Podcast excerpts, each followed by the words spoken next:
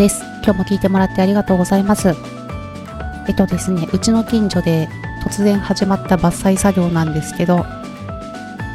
そこが急勾配なので、私は、あれですね、その急勾配という傾斜を使って、あ滑り台、ジャンボ滑り台とか作ればいいのになとか勝手に想像してたんですね。あとは冬になったら大きいキッカーを作って、スノーボードの。で、その先には、あれなんですね、水路があるんですね、大きめの。なぜかその水路は、なんていうんですか、グレッチング、蓋、蓋のない水路で、ガードレールとかもないんですね。で、その水路の向こうにめちゃめちゃ狭い道路があって、あの、軽でも不安な感じの道路があるんですね。で、その先にフェンスがあるんですね。そういう状況なので、飛んだ後は、あれですね、水路の手前にもう一個小さいキッカーを作って、水路を越えて、で、車が来ない時に行って、フェンスに当たって止まれば安全だなとかいろいろ想像してワクワクしてたんですね。でも、とっても静かな感じがしたので、さっき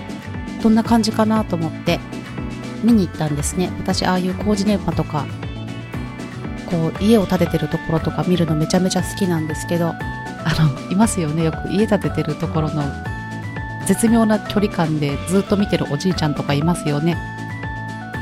もう、ああいうおじいちゃんの気持ちめっちゃわかります。永遠に見てられるなって思うんですけど、見に行ったらですね、なんと、いつの間にか土砂がすごく土砂というか土が運び込まれてきていたみたいであのとってもフラットな感じにな広くなっててびっくりしました。ああっという間にこんな風に地形が変わっていると思って驚きますね本当に。そしてその林ですね。林は全部木が切り倒されるのかと思ってたんですけどそんな感じではなさそうでした。一部が伐採。そういう感じですね。まあそんな感じで私は工事現場見るのが好きなんですけど、うちの父親が建設をやってたんですね。一人親方みたいな感じで。で、こう基礎工事とかそういったこともやっていて、元気な時には、もう私もこう若い時にアルバイトさせてもらったり、そうですね、高校の時には結構同級生だったり、からやっぱりそういうアルバイトって時給がいいから人気があるんですね。いろんな人がアルバイトに来てくれたりしてたんですね。あの、知ってる人も来てたんだけども、何なんですかね、あの、噂が噂を呼んでなのか、同じクラスなのにすごく無口で一度も話をしたことがない人が突然あの現場にいて生き生きと明るくアルバイトをする姿を見かけたこととか ありました。あとは他の高校の人とかも来てましたね。全然知らない人とか来てたんですけど、まあ、高校生とかにとってはああいうアルバイトってすごく嬉しかったんでしょうね。あの、コンクリートを固めるときに、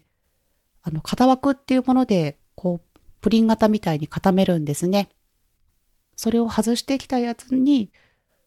くっついてるコンクリートみたいのを剥がして、油を塗ってしまうみたいな、結構そういうアルバイトに来てくれている人がいました、当時。そうなんですね。あの、保護メガネとかをすればいいんですけど、当時そういうものがなく、あ、いや、世世にはあったと思うんですけど、うちにはなくて、でも、こう、父は多分、その若者たちの目を守るために、あの、すごい変な、ゴルゴみたいなサングラスをかけさしてるのを見たことがあります。まあそんな感じで、やっぱりこう、大きなものとかを作ってる現場、橋を作ってるとか、大きなビルを建てているとか、広い範囲で何か駐車場を作ってるなとか、ああいうとこ見るのすごく楽しいんですけど、やっぱりものづくりっていいなって思うんですよね。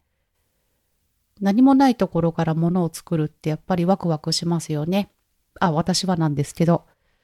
こう家を建てる技術がある人とかも、すごくクリエイティブなことができますよね。で、えっ、ー、と、私たちはこう、今デジタルコンテンツになるんですけれども、それも同じですよね。逆に、そうですね、とっても自由にいろいろ作ることができるんですね。もしもこう家を建ててくださいっていうことで、あの、クリエイティブな気分になっちゃって、あれですね、忍者屋敷みたいにこう、どんでん返しを作っちゃったりとか、とし穴を作ったりとか、あの、すごい壁を赤と白のしましまにするとか、そんな風にしちゃうと、まあ全員ではないんでしょうけど、いやいや作り直してくださいっていうことは言われると思うんですね。あ、でもどんでん返しはいいですよね。あってもいいかも。って私は思います。ある意味パニックルームみたいな感じでなんか使えそうですよね。楽しそうだし。まあでも、そんなびっくりハウス的な感じにしちゃうと多分怒られちゃうんですけど、個人でこうコンテンツを作る私たちは本当に自由ですね。あとお金がかからないっていうのがやっぱり強いなと思って、何でも作り出せるっていうことは本当に幸せなんだなと思って、この想像力っていうものがどこまでも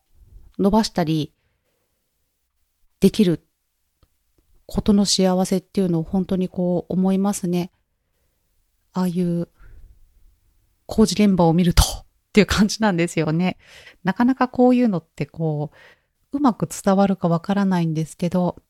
まあ私はサラリーマンなので会社に勤めていて、で、製造業なんですね。そこでもやはり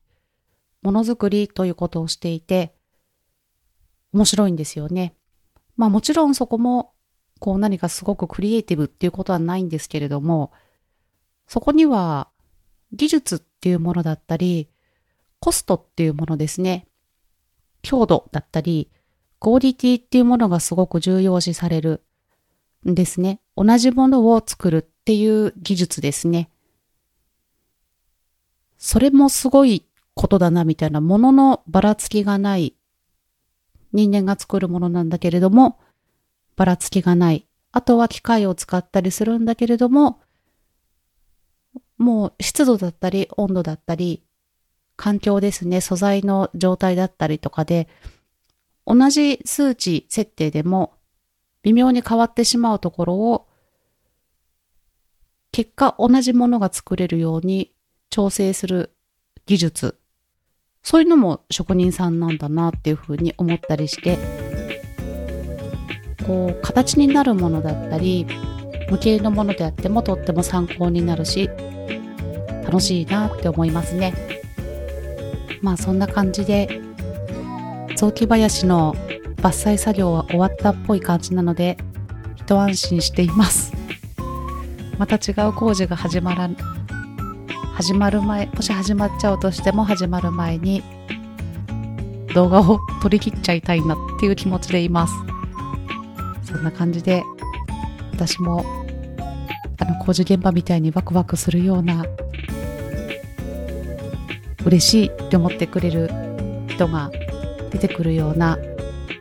ちょっと役に立つようなことがちょっとじゃなくてなるべく多く役立てれるようなコンテンツにしたいなっていうふうに思ってます。まあそんな感じで今日は、あれですね、工事現場の話でした。そんな感じで今日も聞いてもらってありがとうございました。ではまた、あこでした。